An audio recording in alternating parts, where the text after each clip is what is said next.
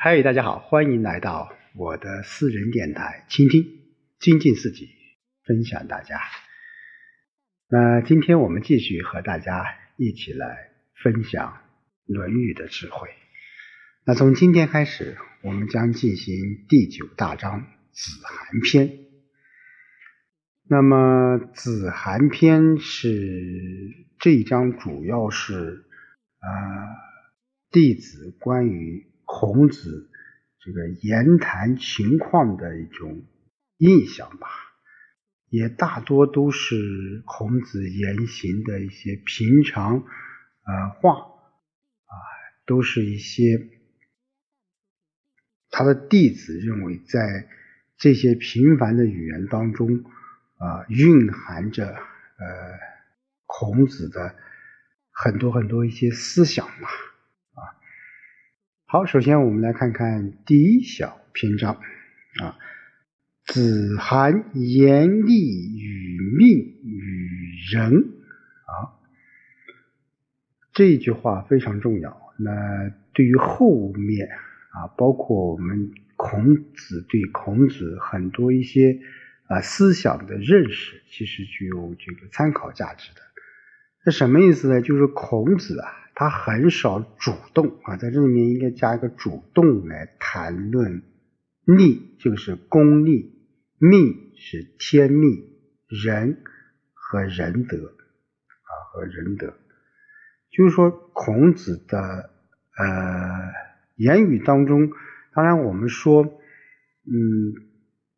他会说到利啊，他不像这个我们后面的呃孟子啊，经常会讲利义啊。呃，关于天命，关于命啊，我们说在道家老子和庄子当中啊会多一些啊。当然，孔子不是说不说啊，很少。然后就是仁德啊，仁德，就是说。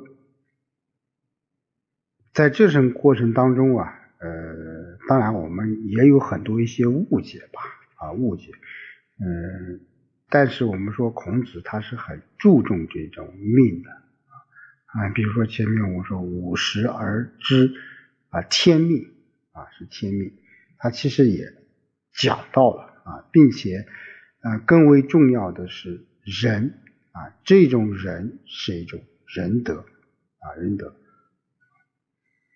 好，九十二篇章，达向党人曰：“大哉孔子，博学而无所成名。”子闻之，谓门弟子曰：“吾何至？至欲乎？至射乎？吾之欲乎？”啊，呃，什么意思呢？就是说，孔子在青年时代，我们说孔子他无论在青年少年的这个时代，呃，他都是以这个啊博学这个著称于。啊相间，那在他到了中年以后呢，他更多的是以多能来什么呃名闻于天下，名闻于天下，就如吴太在这个少之所赞美者，就是什么？孔子则说：“吾少也见，故而多能必士。”就由此可知啊，孔子的博学多能，他是什么？是在啊从小那种呃艰苦的生活环境或者是工作环境当中，慢慢的什么磨练出来啊磨练出来。那达向党人，就达向是个地名，党就是五百家为一个党，那达向党就是这个这个这个这个地方嘛，达向这个这个这个县嘛啊或者是市吧。就大象里有人说孔子真是伟大，学问广博，可惜没有使他树立民生的专长。哼，你看啊，可惜没有使他树立民生的专长。孔子听了这话，对弟子们说：“我干什么好呢？啊，是去驾马车呢，还是去当射箭手呢？我还是驾马车吧。” 所以说，这个这个，呃，孔子其实他也是一个很幽默的人啊，有幽默的人。就是说，当呃人们在谈论他的时候，他总感觉到呃有一丝丝的无赖，或者说是呃对他人的这种评价感觉到无所适从啊，所以开了个玩笑，我干什么呢？啊，我还是赶马车吧，啊，赶马车吧。好，第三小篇章，子曰：马冕，礼也；今也纯简，吾从众，拜下礼也。今拜乎上，太也。虽为众，吾从下。啊，吾从下。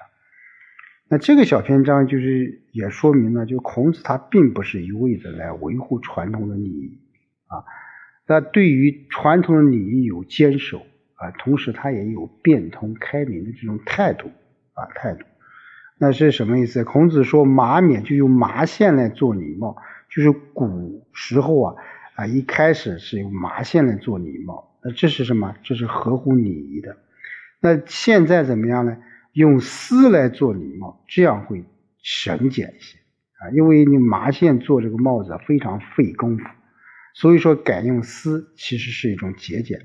我赞成大家做法。陈建军先在堂下磕头，然后升堂磕头，这是合乎礼节的。那现在大家都只是升堂磕头，这是倨傲的表现。虽然违反了大家的做法，我还是主张先在堂下磕头啊，堂下磕头。啊，这一章也就是说，从某种程度上就是就是啊，我们说讲究礼仪，一定要发乎内心的真诚。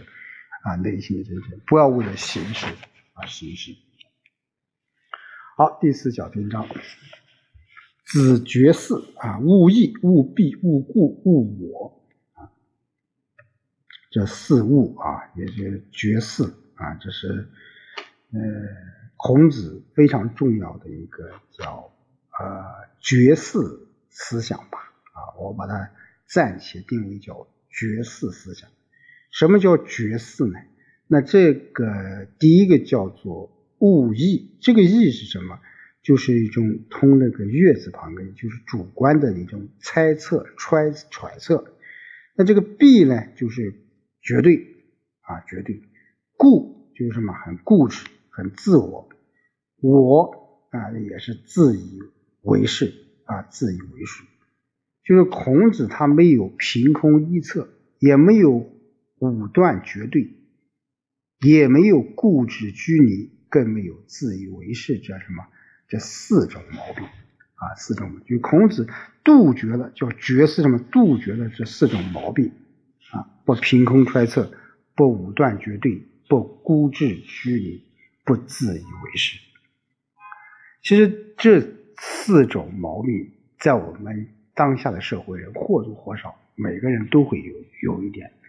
凭空揣测，我们现在新的媒体很发达，我们对一些信息其实很多都是啊有这种啊知识的鸿沟的，啊很多人就在啊这个这个这个自媒体上进行一些谩骂啊，甚至一些评论都是啊都是子虚乌有的，子虚乌有的，武断绝对，不是对。就是错，不是是就是非。我想，我们中国人的理念，中国人的思维，其实是非，是就是非，非就是是。啊，这种这种这种思想，其实在老子啊思想当中体现的更为啊更为透彻吧。固执拘泥啊，固执拘泥。我们现在叫创新，对不对？你不能拘泥于。过去的一些所谓经验啊，更要啊有一种对未来啊对啊新的事物要有一种啊敢于接受啊敢于创新的这种思维，最后就不以自以为是啊不自以为是啊不居功啊不啊居傲。要谦虚，要谦卑，啊，山外有山，人外还有人，啊，人外还有人。好，九指五小篇章。子谓与况曰：“文王寂寞，文不在兹乎？天之将丧斯文也，后死者不得与斯文也。天之未丧斯文也，况人其与何？啊，与何？哈，这个是说到什么呢？就是孔子啊，在匡地啊，是被认为是养虎而被围困的事情。呃，这个养虎呢，是矿人曾经受到了鲁国养虎的这种掠夺、掠夺和残杀。而孔子呢，和这个养虎相貌呢，还非常非常相像啊，所以矿人就误以为孔子就是养虎，所以将他围困啊，将围困。所以孔子在旷地被拘围了，他说：“周文王死后，文明礼乐不是保存在我这里吗？”上天如果要消灭这种文明礼乐，那我这个人，这个后死之人也就不会掌握这种文明礼乐。上天如果不想灭除这种文明礼乐，旷地的人能把我怎样的啊？能把我怎样的？哎，所以在这里面还是一种使命感和责任感啊，使命感和责任感。就一个人他有高度的责任感和使命感的时候。他会对一切事物都有所惧，有有所不惧，啊，有所不惧。就现在我们讲要有激情，除了有激情以外，我个人觉得做任何事一定要有高度的责任感和使命感。那孔子一生都在践行，啊，无论是恢复礼乐制度，无论是啊，他要践行他的人的思想，这都是一种什么责任感和使命感在驱使着他。啊，驱使着他。好，九十六。太宰问于子贡曰：“夫子胜者与？何其多能也？”子贡曰：“故天纵将之将胜，又多能也。”子闻之曰：“太宰之我乎？我少也见，故能多必士。君子多乎哉？不多也。啊！君子多乎哉？不多也。啊，就还是孔子在这里面还是啊。呃，不承认自己就是天生的这种叫叫叫圣人啊，圣人。呃，所以太宰的这种惊叹当中，我们也可以感觉到孔子确实是一个多才多艺的人啊。那作为孔子的学生子贡啊，他也认为自己的老师是天纵之才，是上天什么赋予他多才多艺的。但孔子否认了天赋奇才这一说啊，还是在前面我们说。说孔子自己小时候比较什么贫贱，所以他怎么样学会了不少的技啊，不少的技。就太宰当然就是官民的啊，辅助治理国家的人。就太宰向子贡问道：“夫子是圣人吗？为什么他这样多才多艺呢？”子贡说：“这本是上天想让他成为圣人，又让他多才多艺。”那孔子听了这句话说：“太宰知道我了。”我小时候贫贱，所以学会了不少的技艺。君子会有很多技艺吗？不会有很多的，不会有很多的啊。所以这样一句的反问啊，其实更有意义，更有意义。君子多乎哉？不多也啊，不多也啊。什么是才艺？什么是才能？我个人觉得，在这样的一个。社会当中，我们更应该去把握好、去理解好什么是真正的技能啊，什么是我们应该在日常生活、日常工作当中应该去关注的，或者是修炼的东西。技多不压人，技多不压人，但是我们要什么？要想去做。要真正的发自内心的，就像上面说，要有高度的责任感和使命感，同时要有激情。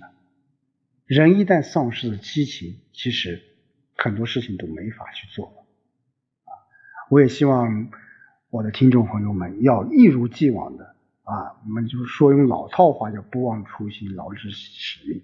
其实更为简单，就是刚才我说的，要什么？要有激情。而要有战斗力，要有斗争精神。我想，如果你这样去做了，你的成功也就不远了。好，今天就说到这里，我们下周再见。